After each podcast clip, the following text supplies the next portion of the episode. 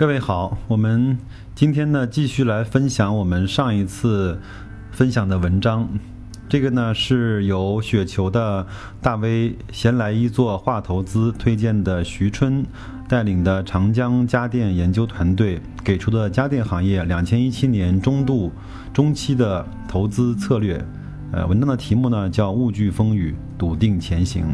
那我们今天呢来分享第二个模块，呃，也是我比较喜欢的一个模块，叫消费升级，大趋势带来大未来。嗯，我们来看一看文章是怎么讲的。这里面有很多非常详实的数据，还有一些非常有意思的观点，我们来一块儿看一下。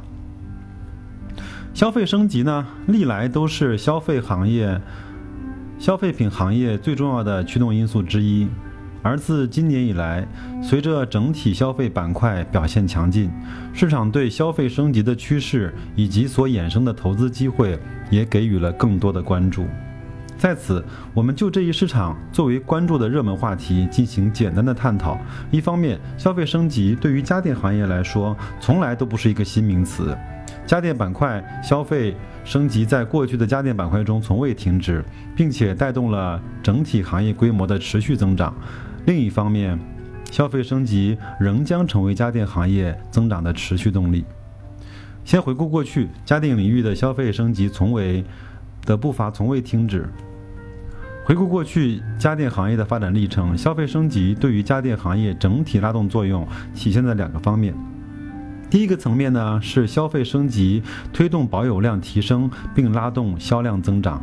第二层面则是消费升级通过产品结构的改善，带来产品均价的持续上涨。从零售的数据我们可以看出，目前大家电的产品中，高附加值、高单价的变频空调、三开门以上的冰箱、滚筒洗衣机以及五十五寸以上的电视。欧式侧吸油烟机以及嵌入式燃气灶等产品在整体的销量占比中持续的提升，且逐步成为主流。那展望未来呢？消费升级将带来行业的全面扩容。站在当时的当前的时点往后看，我们总体认为消费升级后。给家电行业带来的机会主要体现在三个方面：第一，现有成熟产品均价的提升，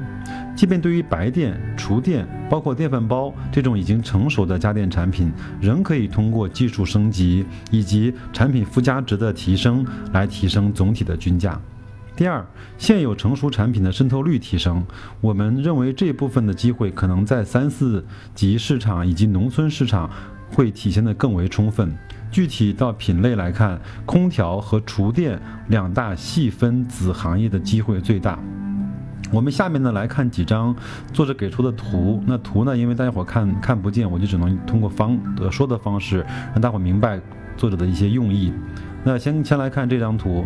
呃，标题呢是农村家庭空调百户拥有量仅为日本七十年代。前后的水平，就是说，我们在各个家电的领域中，农村啊，在空调百户的拥有量，仅仅相当于四十年前、四十多年前日本的前后。那现在另外一张图呢，也表示说，我们现在在农农村空调百户拥有量和城市居民的百户拥有量。呃，差别非常非常大，但是其他的像电冰箱、像电视机、油烟机就差别不是，包括像电视就差别不是那么的大。嗯，那另外呢，农村家庭的抽油烟机百货的拥有量水平呢，滞后冰箱超过十年，就是说，农村的家庭油烟机的拥有量呢，相当于十年前农村和城市冰箱的这种对比的呃规模。嗯。还有呢，新品类呢，孕育新的空间。随着收入水平的提高，消费者对于新的家电品类也产生了多样化的需求，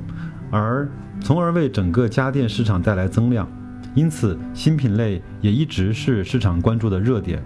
总的来说，我们认为未来新的家电品类中的中央空调、干衣机、洗碗机以及净水机将打开行业新的增长空间。综上。消费升级未来将从现有成熟产品持续升级带来的均价上行，空调与油烟机等成熟的产品渗透率进一步提升带来的销量增长，以及新家电的新品类带来的新增量三个维度，对家电行业后续发展产生积极的作用。我非常认可认可这个观点。它主要讲了三个，第一个呢，就是指现在成熟产品持续的升级带来的均价上行，什么意思？就是说，我们现在如果买个电饭煲，以前我记得超市有卖八九十块的，但是那那种都是机械式的，都是那个电加热盘的。现在我们都需要买那个 I H 的，都买那个加压的，都买那个定时可以接入 WiFi 的。那从以前的八九十块到现在，很多人去日本带回来的三四千块、四五千块，现在小米包括格力出的一千多块的，包括两千块的电饭煲，逐渐成为了每个家庭去买它的首选。还有啊，我们现在买空调，以前就是买一个能够制冷的就好了。我们现在还能够买一个，是不是能够带负离子的，能够带电加热的，能够带变频的，包括能够通过手机控制的，能够和家智能家居的的网络接入的，这些呢都能够带都能够带领我们整个的嗯均价的上行。以前买个空调一两千块打价格战，现在我看到格力的一点五匹空调大概是在四千块左右。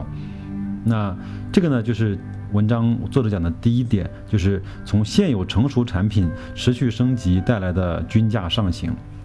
第二点呢，就是空调和油烟机等成熟产品的渗透率。什么叫渗透率？就是每百户的拥有量嘛，就是一百户人家有几户有空调，有几户用了抽油烟机。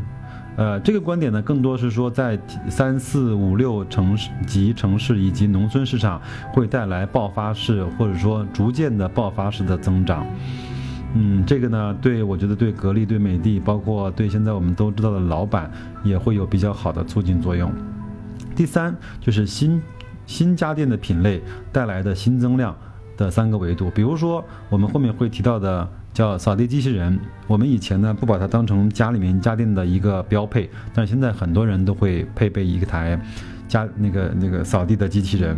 第二呢，现在洗碗机我们其实很少用，我现在看到家家庭里面更多的标配应该是烤箱啊，嗯嗯，包括包括叫叫叫叫碗柜啊，就消毒柜啊，但是洗碗机、扫地的机器人。呃，这些还都不是家庭里面家电的标配，包括以后的智能音箱、智能家居都会，包括现在的电视也更多的都，嗯，换成了互联网电视和智能电视。这个这个这些品类带来的增量，对家电后续的发展产生了积极的作用。包括中央空调，我们来看一下，嗯，有一张图表呢，作者写的是。短期之内，城镇家用空调渗透率存在着四倍以上的提升空间。还有干衣机，我们都知道呢。现在我们每个人家庭都有洗衣机啊，无论是涡轮的还是滚筒的，有的带烘干，有的不带烘干，大部分应该都不带烘干。那整个干衣机呢，在国内的销量，整个在一六年的销量呢，大概是在四点三八万台。这个是一个不算大的数字。那作者研判呢，到了二零二零年，会达到了二十五万台这样的市场规模。那从二零一六呢到二零二零年，整个的年均的复合增长率在百分之五十五。那现在谁是做干衣机最好的品牌呢？不知道。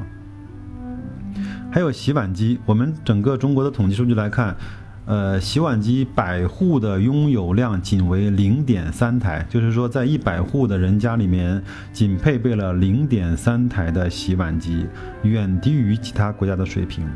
嗯，至少我们家还没有配啊。但是呢，现在我已经看到了，包括美的、海尔，呃，都已经出了那种可以在台面上放置的，叫台式的洗碗机。你把它放进去，它水流是自自己冲走，包括再回到你的那个那个那个洗碗池的那个污水池里面，嗯，大概两三千块钱，我看卖的也不错，包括做工啊、外观也不错。但是我们整个中国人还没有这种用机器洗碗的习惯。另外呢，我们整个中国的餐具，它也不是标准的餐具，有可能在这方面会有一定的压力。还有就是我国的净水机，净水机的普及率远远的低于海外的发达国家。他给了几个数据，呃，比如说像韩国是百分之九十五的家庭里面都拥有了净水机，那欧洲呢是百分之八十五，日本呢是百分之八十，美国是百分之八十，中国的数据呢是百分之五。那这个还有至少几倍的空间，甚至十几倍的空间，嗯。这个呢，就是我们今天讲的消费升级所带来的给予家电行业的一些呃变化和和一些新的影响。我觉得这篇文章我们看完之后，可以去深度的思考一下，在这些消费升级的过程中，哪些公司会受益，哪些公司会成为这个行业的龙头，可能对我们投资，包括对我们长期持有这些公司的股票，会带来很大的帮助和意义。嗯，那就这样。